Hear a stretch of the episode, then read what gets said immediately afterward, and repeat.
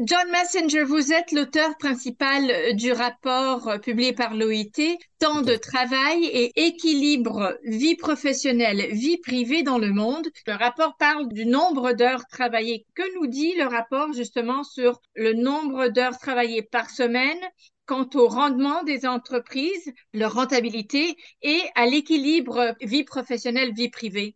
Oui, par exemple, nous avons analysé aussi des de personnes qui travaillent les heures très longues.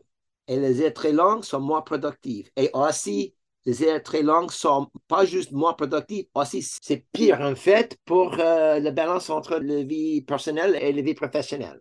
Alors, il apporte les désavantages pour les employés et les employeurs. Mais les heures plus courtes, et je dis plus courtes parce que ça dépend où vous commencez. Si vous commencez à 40 heures, peut-être vous gagnez un peu moins pour réduire, mais si vous commencez avec plus que 48 heures par semaine, hein, vous avez un problème parce qu'il va diminuer la productivité et performance et en même temps, il va diminuer l'équilibre entre la vie professionnelle et la vie personnelle.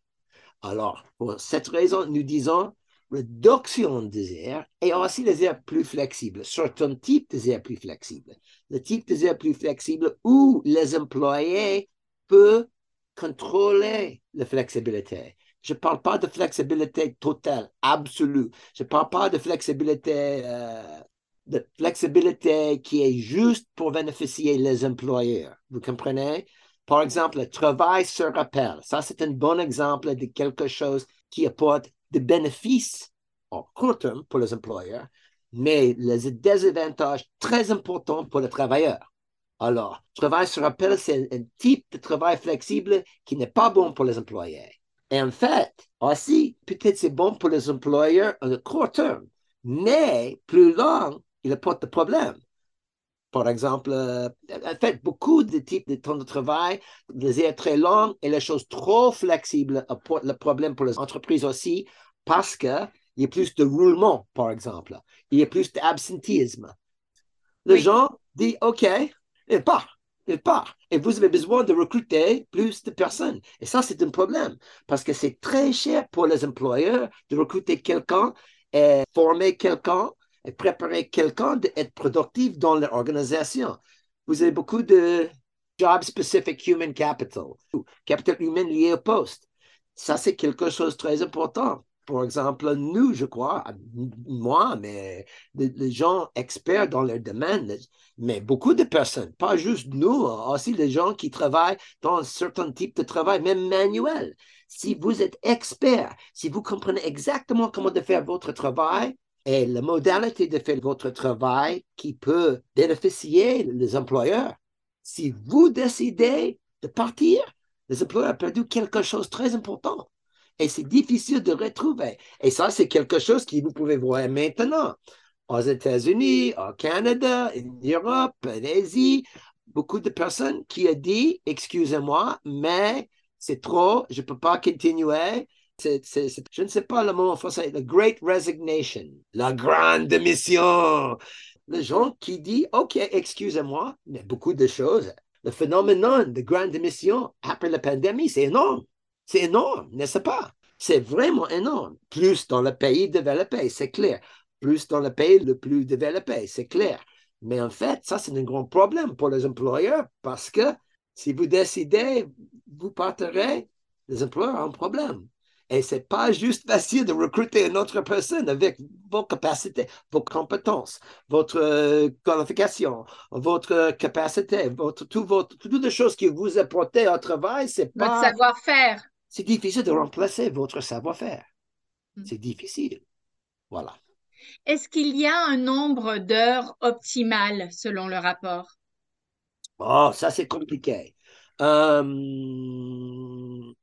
pas vraiment on ne peut pas dire exactement la chose optimale. Ça dépend beaucoup sur le type de travail, sur le secteur, sur l'occupation. En fait, nous avons beaucoup de statistiques, des statistiques très détaillées et je ne peux pas expliquer trop dans un entretien très court. Mais en fait, c'est dépend sur le secteur, c'est dépend sur l'occupation, c'est dépend sur, en fait, même de temps en temps sur le pays aussi, c'est dépend sur la technologie que vous utilisez, parce que si vous utilisez une bonne technologie, vous pouvez travailler beaucoup moins et produire plus. C'est dépend. Si vous, vous avez, par exemple, une bonne connexion en Internet, vous pouvez travailler beaucoup efficacement et produire beaucoup plus. Et je comprends, parce que j'ai mon exemple personnel. J'ai déménagé de Genève jusqu'à ma maison en France, qui était maison secondaire avant la pandémie. Mais je ne peux pas traverser la frontière parce que je n'ai pas le droit même de traverser la frontière. Toute la frontière, c'était complètement bloqué en Europe. Juste, euh, c'est bloqué.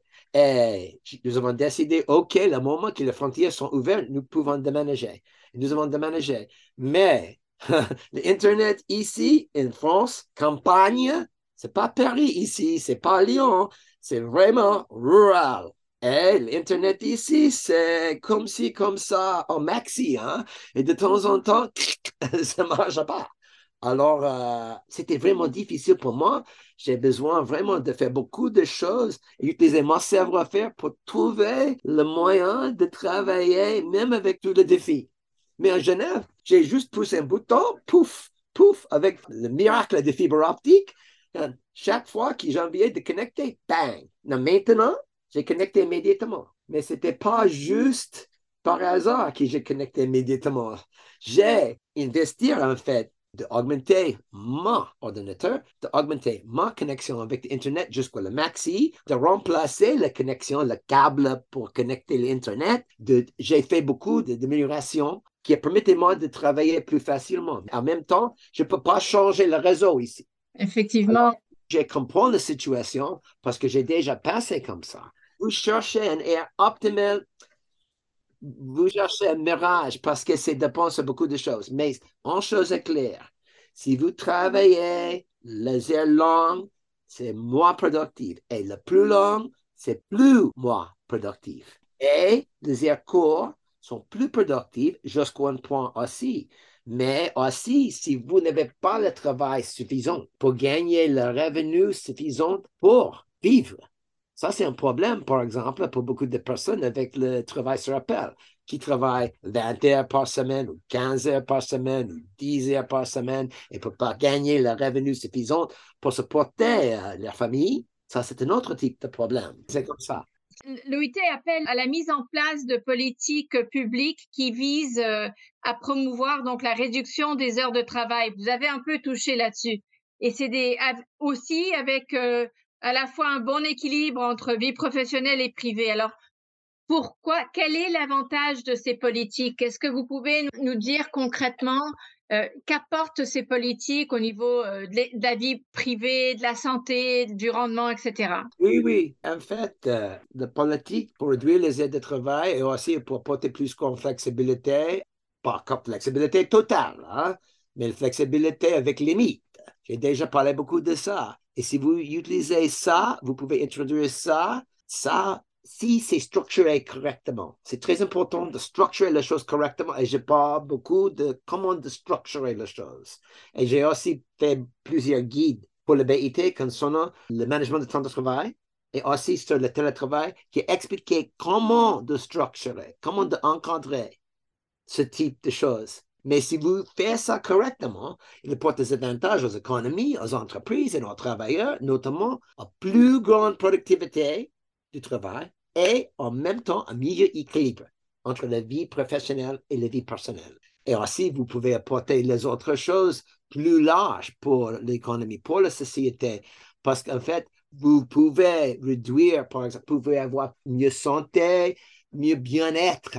Éventuellement, le bien-être des personnes sont mieux. Et c'est plus large que juste la balance entre la vie professionnelle et la vie personnelle. C'est plus grand bien-être physiquement, mentalement et émotionnel. Vous avez aussi un plus grand effet éventuellement sur l'économie plus large. OK? Parce que si vous avez les gens, c'est vraiment clair, si vous avez les gens plus contents, plus productifs, vous pouvez augmenter en fait le bien-être de sociétés plus grandes. Et ça, c'est la chose que nous pouvons envisager comme résultat de cette politique de supporter la balance entre la vie personnelle et la vie professionnelle. Il Merci beaucoup.